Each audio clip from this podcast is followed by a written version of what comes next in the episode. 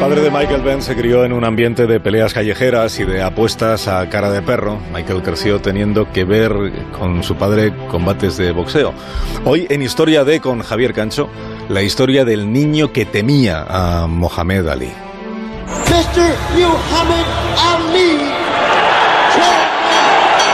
Ben le explicaba a su hijo cómo eran los movimientos sobre el cuadrilátero. Mientras el combate transcurría, iba soltando una perorata de nociones técnicas como si él fuese entrenador de boxeo.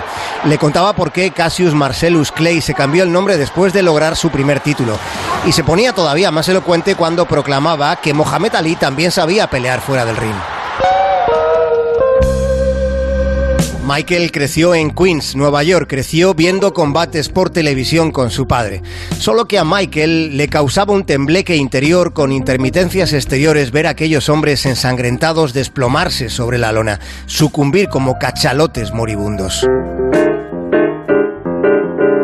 Aquella vez Michael faltó al colegio, se sentía paralizado, se quedó sentado en el sillón, pensando, cavilando, ensayando una y otra vez la frase que le diría a su padre cuando el viejo volviera del trabajo. Papá, no quiero boxear, no me gusta.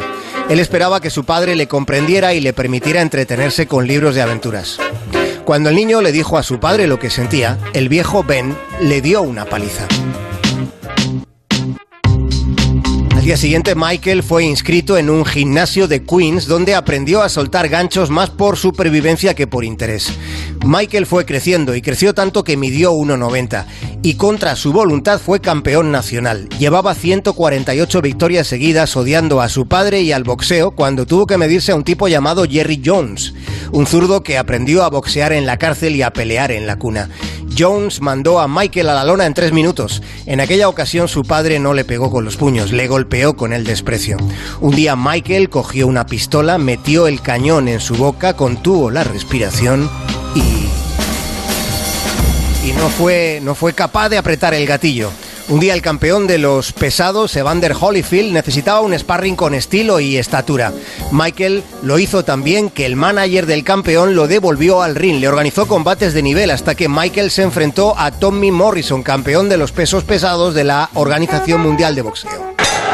Michael Benn his last fight prior to this one against Mark Wills broke his right. Una pelea de trámite. En teoría Michael no tenía ninguna opción, pero Michael tumbó a Morrison, dejó inconsciente a aquel tipo llamado la Esperanza Blanca que había salido en Rocky 5.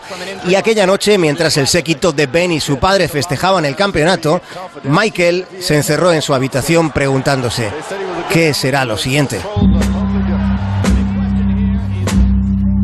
Y lo que siguió fue un combate en defensa del título contra el británico Herbie Haidt.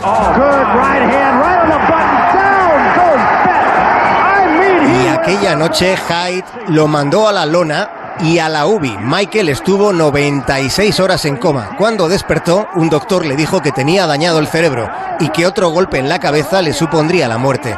Michael sonrió a aquel médico que le miró incrédulo.